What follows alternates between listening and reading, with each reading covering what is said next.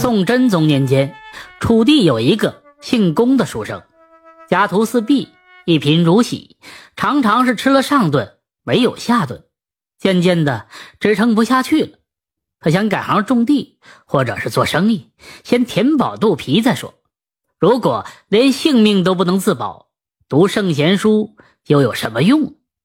可是他除了读书，没有一技之长，家里无田无地。也没有学过种田，手头上更没有钱，做生意没有本钱怎么办？于是呢，他只能面对着墙壁慨叹：“今生命苦啊！”这一天到了母亲的忌日，龚书生连草纸都买不起，只能空着手到母亲的坟墓前磕了三个头，想一想自己沦落到如此的地步，不禁是悲从心来。放声大哭了起来，哭罢，他收拾心情，回到家里。到了晚上，龚书生发现米缸里的米不多了，便不吃饭，就喝了一瓢凉水，早早的躺在了床上。可是这肚里饥饿，他无法入睡，在床上是辗转反侧。突然，一个东西从屋顶落下来，掉在他的被子上，他伸手一摸。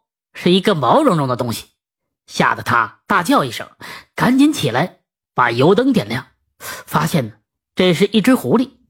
这公书生没好气的说道：“真倒霉，连你也欺负我。”这想不到呢，这狐狸开口说话了，倒把这公书生吓了一跳。只听这狐狸说：“我呀是来帮你的，你别不识抬举啊，出口怨言。”龚书生之前也听说不少关于狐仙的传说，于是就淡定下来，问道：“那你打算如何帮我？”这狐仙就说：“我攒了一些钱，可以让你呢吃得饱、穿得暖，安心读书。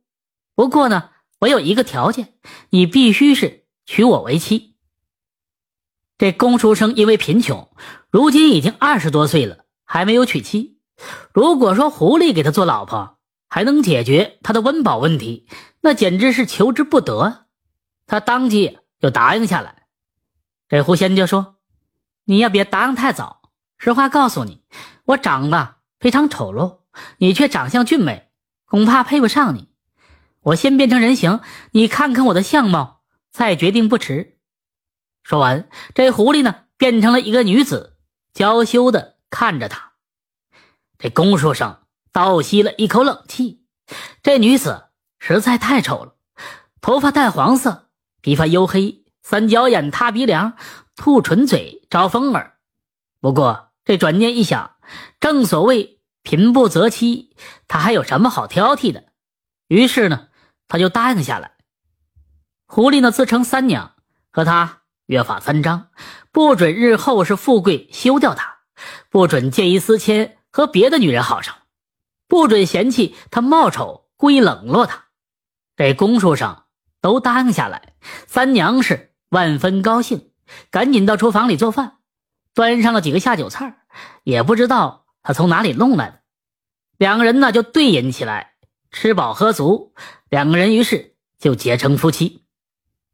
第二天上午，三娘拿出许多银子，让公书生请来木匠购买材料，把这房屋呢是修缮一新。又拿出银子购买了五十多亩的良田，租给佃户种。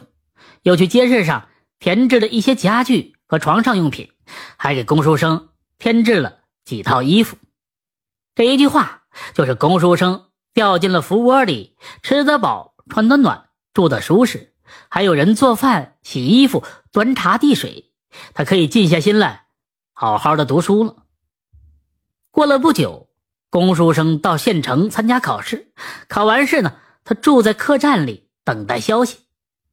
之后名单出来了，他榜上有名，中了秀才。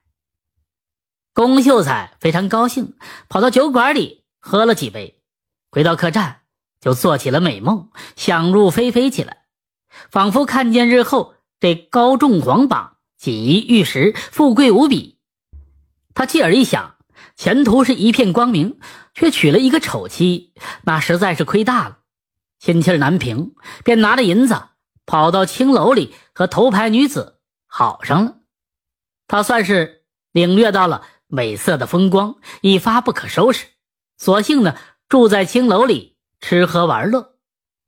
过了几天，这身上的钱花光了，龚秀才才回到家里。刚进家门，这三娘呢怒目而视，愤愤地说道：“你这个忘恩负义的东西，忘了当初我们两个的约定了。”龚秀才还想狡辩，三娘就说道：“我啊我我是狐仙，你什么事都瞒不了我的，你不用狡辩了。既然你嫌弃我，那我也有自知之明，不会再纠缠你。我选择离开，大家呢好歹夫妻一场，那你送送我吧。”说罢，这三娘呢拉着龚秀才的胳膊出了家门，腾空而起。龚秀才只觉得是耳边风声呼呼作响。睁不开眼，大约是一盏茶的功夫，停了下来。这龚秀才才睁开眼，三娘已经不见了，置身在一个繁华的城市里。一打听，原来自己呢已经到了京城。